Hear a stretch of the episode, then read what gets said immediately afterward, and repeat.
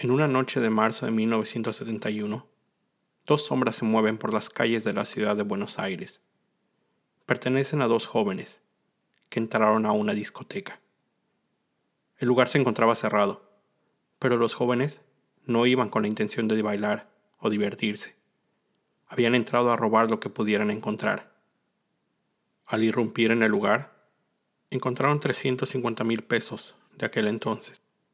Cuando se disponían a salir, se toparon con dos personas dormidas. Eran el gerente y el cuidador del lugar. Uno de los jóvenes decidió sacar la pistola Ruby, calibre 7.65 que llevaba, y disparar a los dos hombres que se encontraban ahí, matándolos en ese mismo instante, mientras dormían. Tiempo después, cuando le preguntaron por qué les había disparado mientras dormían, él respondió, ¿qué quería? Que lo despertará. Él es el ángel de la muerte.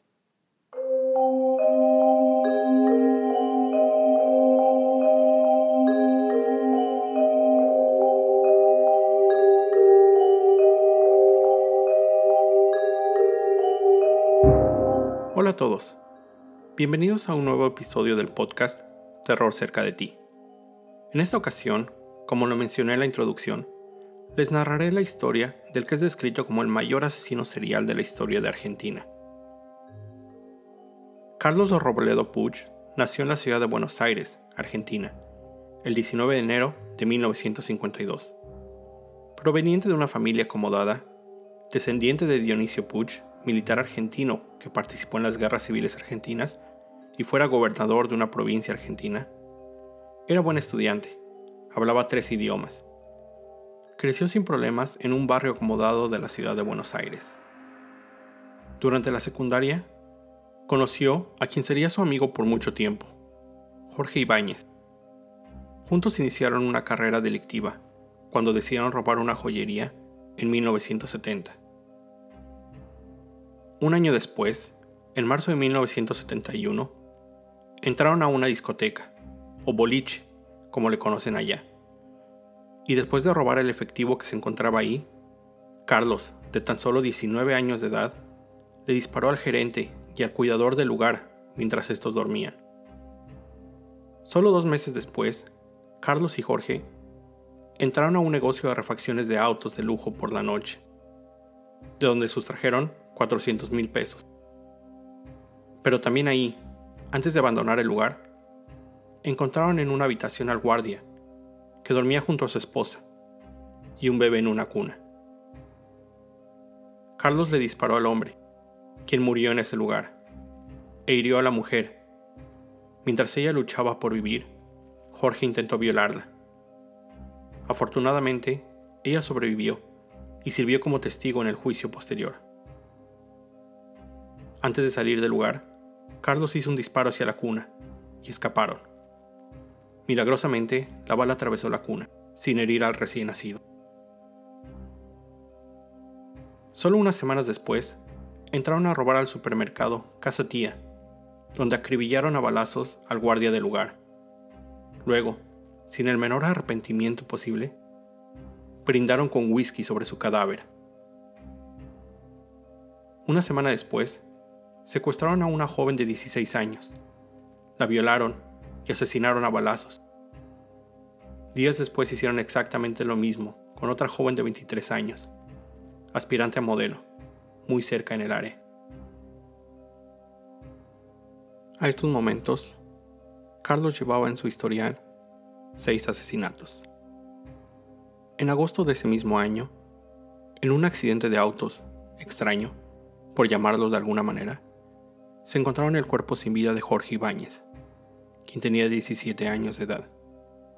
Él se encontraba en el asiento del pasajero, y no había nadie en el lugar del conductor. Existe la teoría de que fue el mismo Carlos quien lo asesinó, y solo fingió el accidente para tratar de evitar sospechas hacia él. Con la muerte de su cómplice Jorge, la actividad delictiva de Carlos entró en un receso, muy breve receso, ya que en noviembre del mismo 1971 se asoció con otro joven, de nombre Héctor Samosa, de 17 años de edad. Juntos entraron a robar un supermercado, donde continuando con su modus operandi, asaltaron, para después acribillar a balazos al cuidador del establecimiento. Solo dos días después, entraron a una agencia de autos y asesinaron al guardia del lugar. Una semana después, entraron a otra agencia de autos, donde sometieron al cuidador, robaron un millón de pesos para después asesinarlo a sangre fría. Se dice que después de cometer los horrendos crímenes, los jóvenes solían ir al cine a ver películas como parte de su festejo. Tres meses después, en febrero de 1972, entraron a robar a una ferretería, donde Robledo Puch asesinó de un disparo en la cabeza al cuidador del negocio. Ahí mismo, se suscitó una pelea entre ambos delincuentes, resultando en el asesinato de Samosa a manos de su cómplice. Después de dispararle en el rostro, procedió a desfigurarlo con un soplete y quemarle las huellas digitales, tratando de dificultar su identificación. Este fue el último crimen cometido por Carlos Robledo Puch, ya que las autoridades descubrieron una identificación de este en el cuerpo de su víctima y cómplice, Héctor Samosa. Esa noche, Carlos había quitado dos vidas más contó el dinero, escondió una parte en una caja de zapatos y la otra en un piano. Revisó que las armas estuvieran guardadas y salió a la calle. Las autoridades procedieron a su arresto inmediato. Sucedió ese mismo día. Acababa de cumplir 20 años. Años después, uno de los policías que fueron parte de su arresto declaró que tenían instrucciones precisas de ejecutar a Carlos en el lugar y plantarle un arma para pretender que los había amenazado. Pero el plan no pudo ser completado, ya que él se encontraba con su madre cuando lo arrestaron, y el plan era que no hubiera testigos. Al ser presentado como culpable, los medios y las autoridades quedaron sorprendidos por el aspecto físico de Robledo, ya que era un joven rubio cabello rizado sobre su rostro, un aspecto cándido. De ahí su apodo, el ángel de la muerte.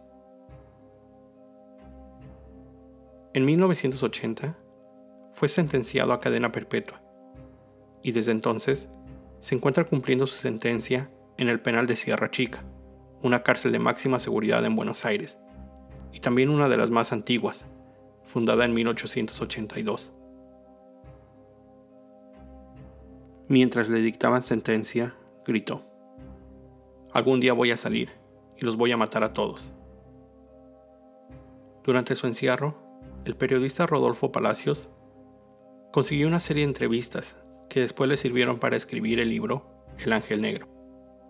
En sus entrevistas, y parte también de las declaraciones de los médicos y psicólogos encargados de evaluarlo, salieron a relucir sus pensamientos e ideas que después de los crímenes no hacen más que agregar aún más horror a su historia. Carlos Robledo decía que sería el heredero de Juan Domingo Perón, anterior presidente del país. Y en 1982 se voluntarió para combatir en la Guerra de las Malvinas, estando aún preso.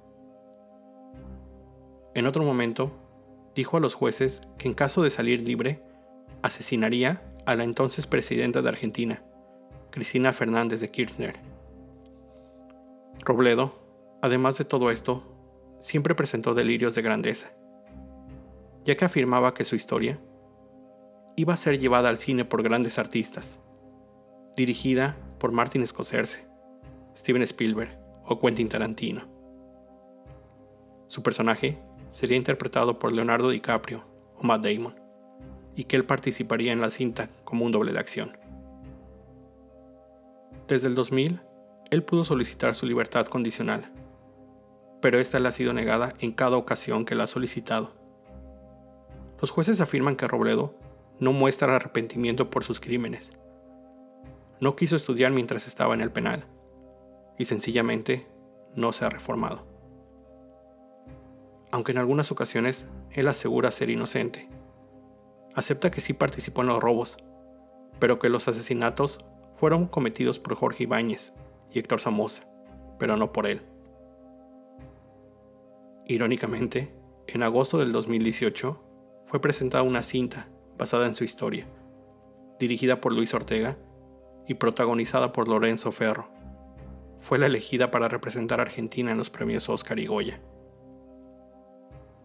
Los crímenes de Carlos Robledo Puig sucedieron en menos de un año. En menos de un año, él asesinó a 11 personas, violó a dos mujeres y robó más de 20 establecimientos. Las víctimas de Robledo son Manuel Godoy, Pedro Mastronardi, José Bianchi, Juan Scatone, Virginia Rodríguez, Ana María Dinardo, Jorge Antonio Ibáñez, su cómplice, aunque nunca fue condenado por este hecho, Raúl del Bene, Juan Carlos Rosas, Bienvenido Serapio Ferrini, Manuel Acevedo, Héctor Somoza.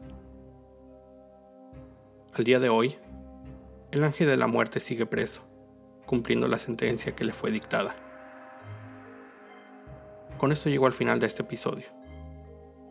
Te recuerdo estar siempre alerta de todo lo que pasa a tu alrededor. El terror está donde menos te lo esperas. El terror está cerca de ti. Cuando el miedo se convierte en terror, hay una historia que contar.